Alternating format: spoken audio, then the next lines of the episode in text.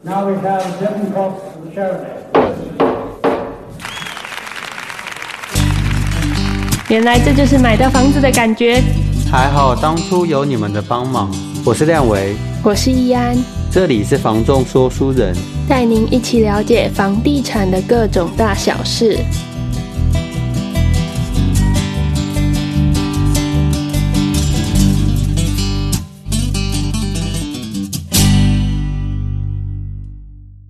Hello，大家好，这里是房仲说书人，我是亮维。我是易安，那我们今天这一集其实拖得跟上一集的时间有一点点久，因为我们最近比较忙一点点，就是一直拖到十二月的底才开始录这一对集。， 其实我们十二月初就很想录了。那但是因为就是像像刚刚依然讲的，我们这个月成交了三间的房子，对，然后加上之前也有陆续成交的房子，即将要交屋了，所以要去验屋啊，或者验是屋啊，或是说水表啊、电帮表啊忙，这样对，就是反正很多的流程事对，情还要要帮忙忙租。再加上我们自己两个人今天，呃，应该说今年啊，也算顺利买到自己的房子，小房子达成了一个里程碑，觉得算算还不错啦。就是今年虽然大家都一直讲说房市下半年的市场有衰退啊、变差、啊，但是自己在呃应该算客人的信任吧，就是我们陆续都还是有在这个行业持续成交，嗯，嗯那导致说现在终于有这有时间可以来录这一集了。没错，我们今天想跟大家来聊的是说，像就是房地产它这个水很深，大家都跟我们讲说啊，这个里面有很多你想象不到的黑暗面啊、事迹啊，所以今天要来聊的是房仲界的都市传说。因为像这些事情，我之前在新闻上看到，都会觉得说太扯了吧，怎么可能会发生这种事情？我有时候都无法想象这种事情真的会发生呢、欸我还以为只是就是有把它就是严重夸 化，但是现在在我们这个行业，我们最最近成交的就有遇到相关的经历，啊，不是我们，嗯、就是应该不是我们自己发生的，而是屋主跟我们讲说他他我们服务的屋主，对然后他跟我们讲说他遇到的状况。哦，一听到就觉得很扯，对，然后我们就觉得说，趁这个时间点来跟大家做一个分享，就是都市传说都是真的，甚至于会比我们之前想到的还要更可怕，可怕。这算是一个小故事的分享。对，真的是纯故事分享，因为中介这个产业，它毕竟算是一个蛮没有门槛的职业，对，加上很多的人，他今天进到这个产业，他是不得已没有选择的情况，像是说，诶，他有背负着很大的经济压力，他们在这样的条件跟这样的状况之下，他们选择进这个产业，看能不能翻一翻身，拼搏。面临到这么大的诱惑跟利益之后，或者是可能很大的风险，他的人性或他的品格是否还有办法去坚守住？因为涉及到这么大的利益，通常啦，就是有一些人他把持不住自己的心，会受到这些利益的诱惑，然后就那开始不不择手手段。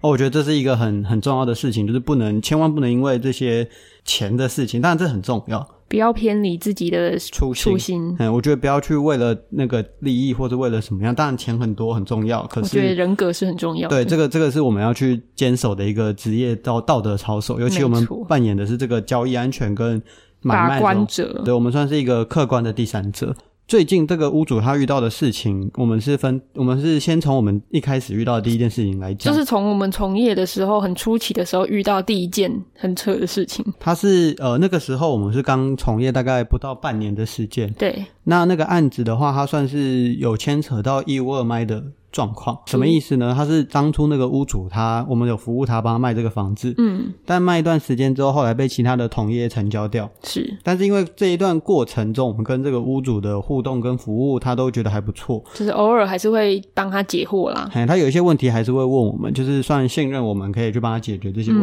题。嗯嗯，那那间房子卖掉之后，他有跟我们讲，房子卖掉，我们当然是恭喜他嘛。对啊可是过一段时间之后，我们就看到说，哎，这个时间点，房子好像才刚卖掉没多久啊，我怎么会看到他在租屋网站上？我有，我们还因为这样子特地去跟屋主说，哎、所以你那间是一边出租了吗？哎，你你卖掉了这个房子，应该是要到。转交屋交吧到下一个人嘛，不管他这个人是要收租还是你要收租，也不应该在这个时机点做这件事情嘛，因为这是在买卖流程的当然啦，如果后来的买方也有跟屋前屋主达成协议，那那我们就不提前得而招知租。对，对那对但是因为就是看到，然后觉得哎、诶很惊讶，所以还是稍微问候一下，问问一下这样。时间点稍微有点怪。对，呃，这个状况是这个屋主他其实是在外县市，没错，就是他的钥匙一直都是放在就是台中的这边的中介的地方。所以他不是每天或是一直有办法去知道说这个房屋的状况到什么样的进度。他没有办法很明确的去把关，就是进出人员啦。主要也是因为那个社区好像没有呃带看记录的，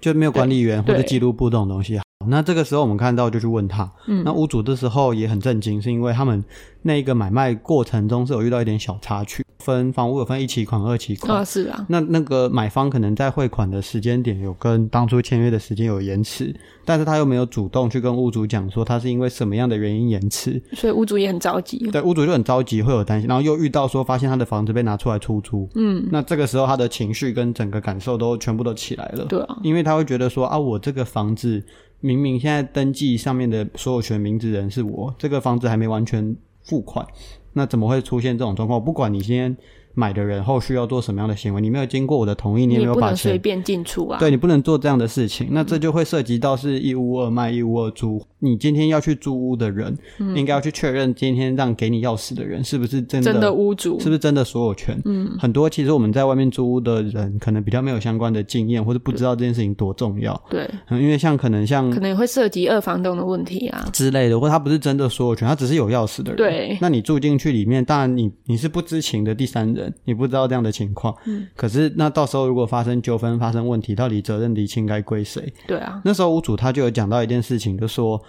呃，如果啦，这个过程中我们还没交屋啊，他钥匙这样子让人家进进出出，万一啊，我说我们讲一个比较夸张的，如果里面发生一些命案这么严重的事情，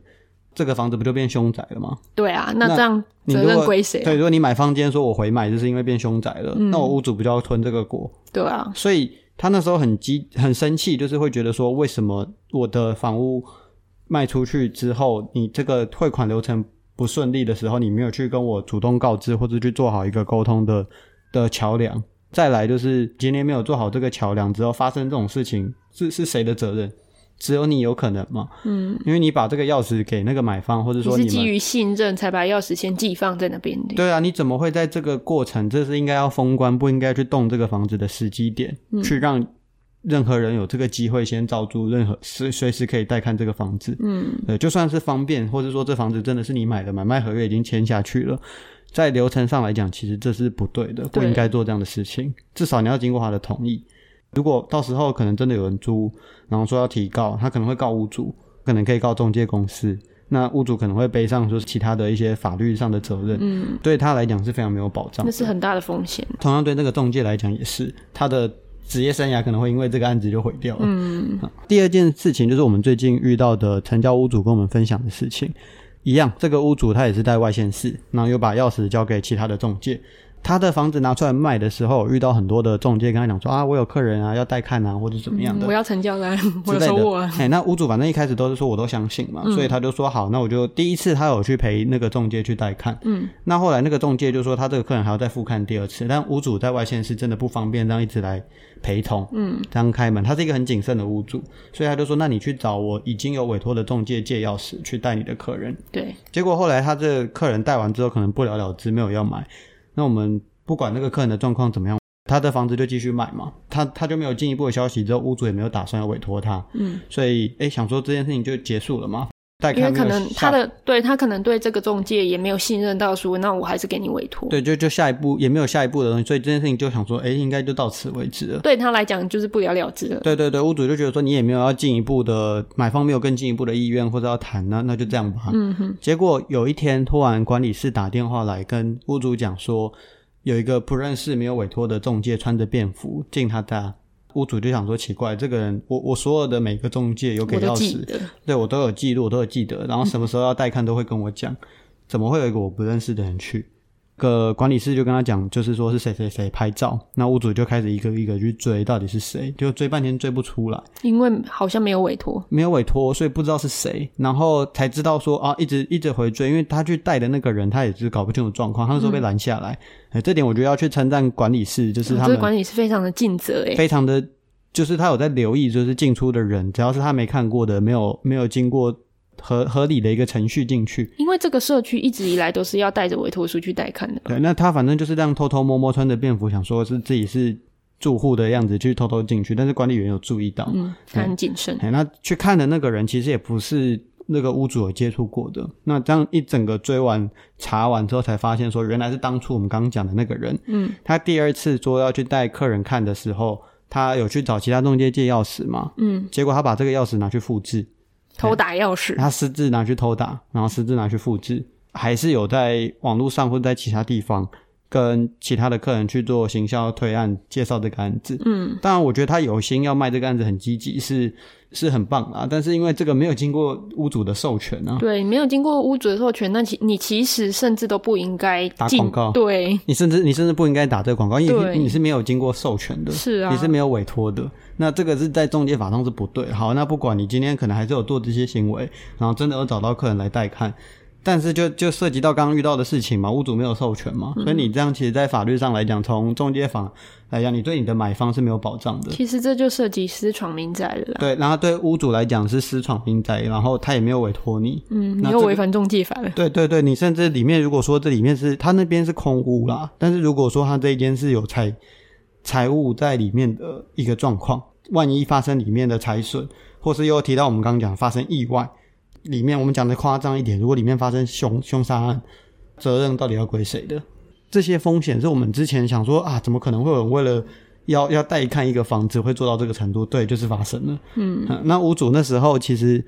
他其实一开始对这个中介只是觉得说啊，就是没有没有没有更进一步的消息。对他其实没有讨厌他，也没有觉得他怎么样，就就这样发生这种事情之后，屋主也是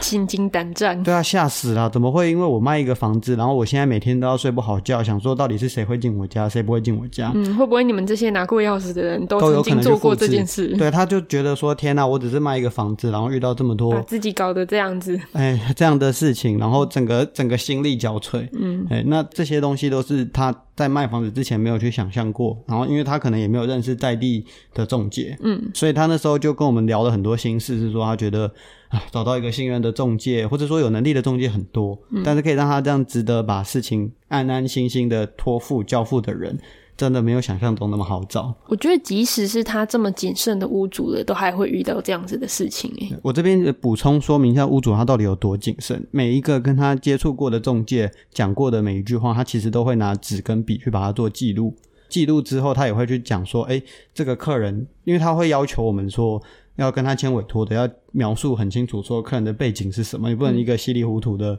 说说啊，这是买方，对他就是说我要听清楚。因为确实也有一些我们没有机会接触太多的客人，嗯，对，但是他会尽可能的去知道各个状况跟背景，就是因为他害怕这种事情发生，是，结果还是还遇是到。发生。对，即使像他这么谨慎，像这他这么小心的人，都还是会遇到这种东西。这个我一开始都觉得说啊，这就是都市传说啊，怎么可能真的会有人为了带看或者要怎样去涉及冒这样的风险？如果这个屋主真的要牙起来跟他告，